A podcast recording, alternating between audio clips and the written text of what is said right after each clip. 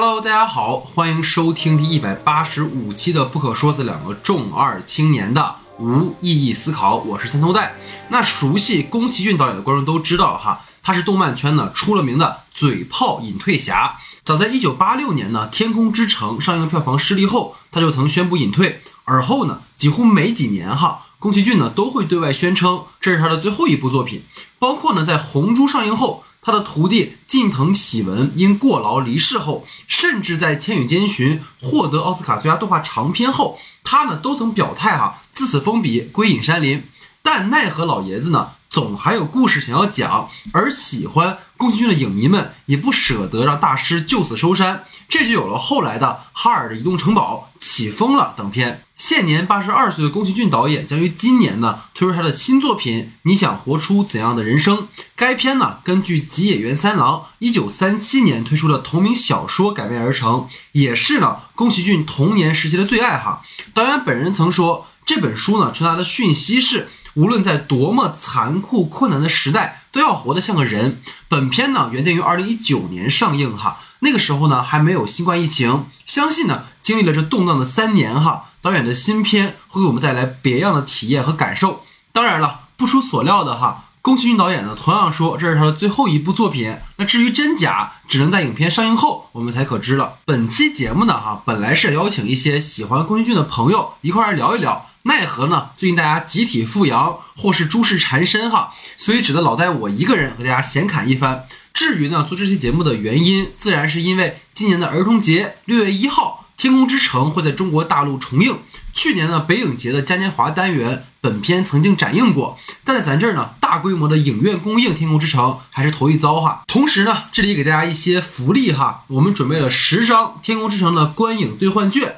那换取兑换券的方式有两种哈，一呢是在我们这期节目下留言你喜欢《天空之城》或是宫崎骏的原因，我们会筛选优质评论送出电影票；二呢是大家可以在我们的泛播客平台的不可专辑评价上打个五星好评，评价后呢可以截图到我们的公众号后台，我们会选择几位参与评分的朋友送出电影票。我们公众号的名字哈依然是 S D 的光影不污，大家可以在简介下看到哈。但是我们呢，其实最想要改名哈，就把公众号的这个名字改成不可说 F M，但好像这个名字已经被占用了哈。所以说也希望想让大家集思广益哈。如果各位有觉得适合我们的公众号的名字哈，既能凸显出不可说，又能展现出我们是一个。电影播客哈这样的一个名字，如果大家有合适的话，欢迎大家随时在评论区哈告诉我们。那么如果最后呢我们选中了您的名字哈，我们也会送出相关的福利哈，电影票啊或者周边什么的。所以希望大家能够积极参与哈。那六月的内地院线呢十分精彩哈，蜘蛛侠纵横宇宙、变形金刚七、闪电侠、疯狂元素城。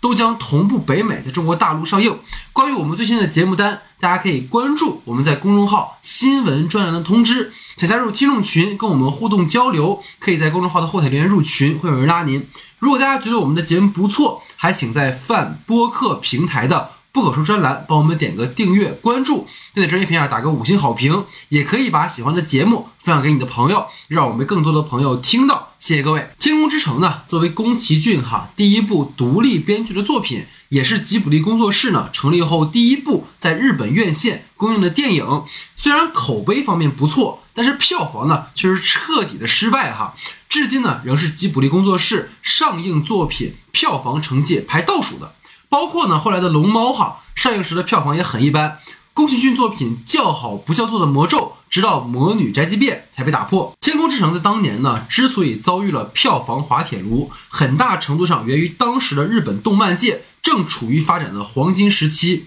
诸如《机动战士高达》所代表的自六七十年代发迹的科幻机械类作品，或是如《圣斗士星矢》啊、《七龙珠》等王道系漫画。都处在被读者、观众追捧的时期。《天空之城》呢，这样一部较为传统的男女搭配拯救世界的故事，乍一看会有些老套。当时呢，还有影迷指出，哈，宫崎骏呢在《天空之城》中设置的男女主的形象和故事框架，都与其过去的《未来少年柯南》以及《鲁邦三世》《卡斯奥斯特罗城》有诸多相似之处，值得他在自我重复。哈，那从今天回望本片呢，《天空之城》的故事确实比较传统。少年巴鲁偶遇从天而降的少女希达，二人呢在政府军、海盗以及和西达一样的拉普达后代的穆斯卡的斗智斗勇下，终于守护住了拉普达。二人呢也如愿过上了幸福的生活。但如果呢，我们从作者论的角度去思考宫崎骏创作本片的背景，以及结合宫崎骏前后的其他作品，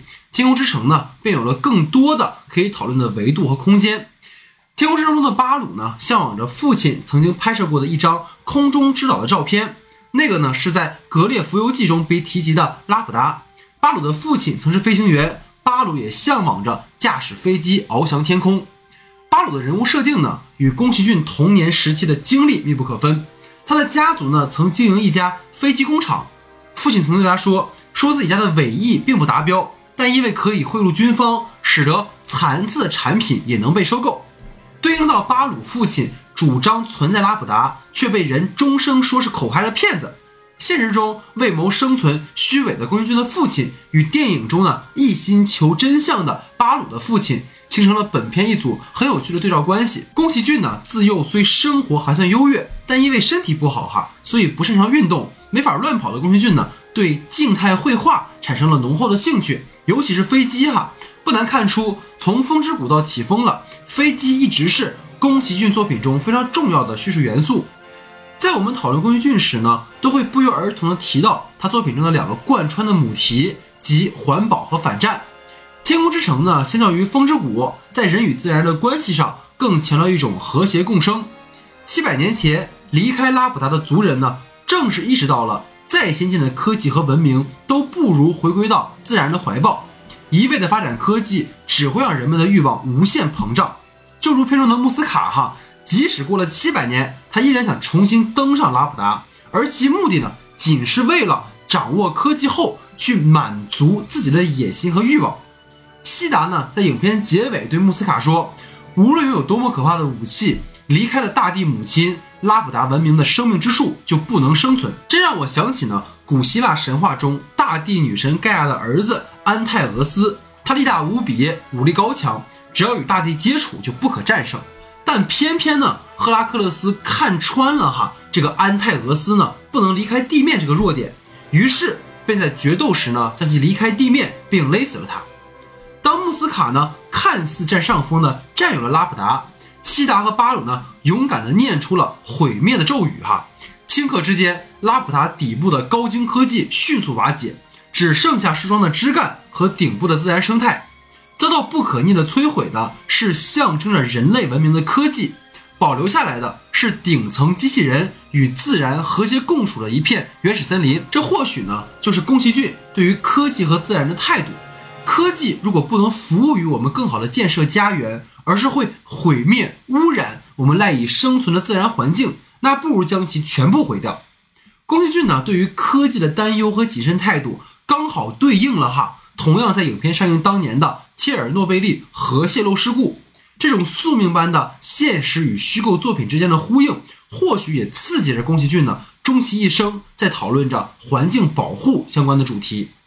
当然了，《风之谷》和《天空之城》的创作时期呢，能够看出哈，宫崎骏呢对于人与自然的态度还是稍显乐观的。但到了《幽灵公主》时呢，我们会悄然发现。风之谷和天空之城时期被过分强调的人的主观能动性被极大程度的压制，人类呢无限膨胀的欲望使得人与自然的关系极度恶化。即使呢片中的阿西达卡和山都在极力保护神兽和森林，但最终仍无可弥合人与自然之间的矛盾。而到了千与千寻，虽然宫崎骏呢没有把人与自然的冲突放在首位去讨论。但借由误闯神明所在的村里偷吃的千寻的父母，和因人类随意倾倒垃圾而让河神成了腐烂神，都还是延续了宫崎骏对于自然环境问题的关注。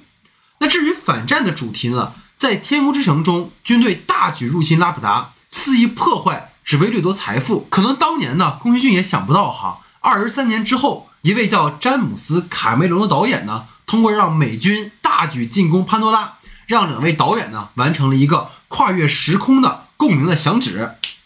那对于战争的厌恶态度呢，反映在宫崎骏的诸多作品中，《红猪》《哈尔的用城堡》《起风了》都在不同程度表达了宫崎骏的反战主张。早年呢，安倍晋三哈推行安保法案时，宫崎骏呢曾公开批评安倍激进的安保政策，并强调日本人不应该忘记历史，日本侵略中国的恶劣行径不能被遗忘，任何国家都不能为了自身利益发动侵略战争，这应该是每个国家都应该遵循的基本原则。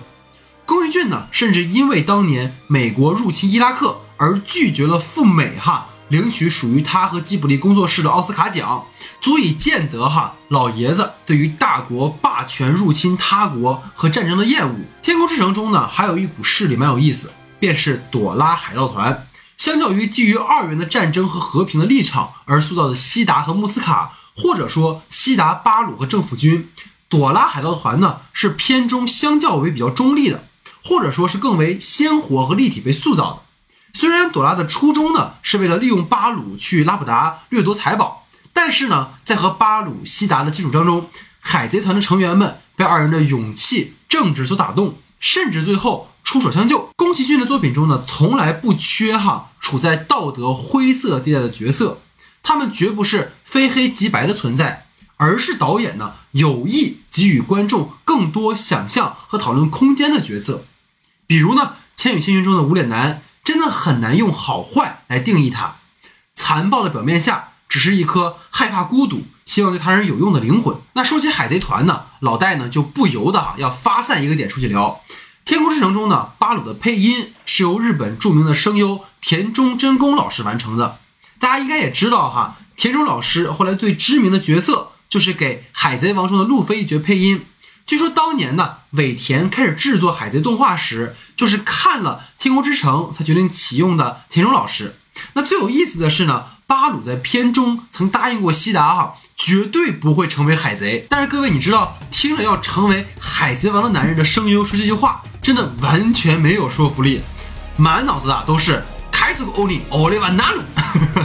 包括呢。天空之城中，哈，这个朵拉海盗团的船长的造型，让我想起了后来这个海贼王里，哈，四皇里的大妈，听朵拉的船员喊她妈妈的时候，有点跳戏。那不知道大家呢，最近有没有被任天堂的《塞尔达传说：王国之泪》刷屏？这其中呢，也有空岛，是吧？也有救公主的情节。那重看完天空之城呢，真的更想狂戳卖家，哈，问一问我的这个卡带到哪儿了？那以上呢，就是我们这期节目的全部内容哈。要跟大家交个实底哈，就其实我本人呢，并不是从小看宫崎骏的动画长大的。我的童年呢是新海诚、细田守和金敏哈。其实呢，就是宫崎骏之后成长起来的一批动画导演。但经由这次录节目的契机呢，也有机会去重温和回顾那些吉卜力工作室带给我们的经典和感动，包括一些往事哈，比如说宫崎骏、高田勋和铃木敏夫这个铁三角。不打不相识的传奇佳话啊，以及这个吉卜力成立初期的种种坎坷，包括吉卜力面对的时代巨变下的各式挑战。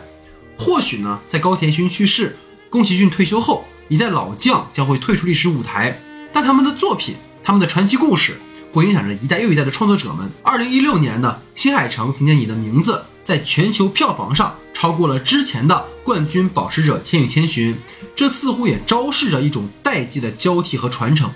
只要我们心中还有梦，还有想要诉说的故事，还有对于未来的某种想象和期待，那束投掷在影院大银幕上的光影就不会熄灭。感谢宫崎骏，感谢吉卜力，让我们有幸看到一个又一个有别于现实而又忠于现实的绚烂多彩的世界。三十七年后重新起航的拉普达，让我们影院见吧。那以上就是我们这期节目的全部内容，感谢大家收听，感谢大家的时间，我们下期节目见，拜拜。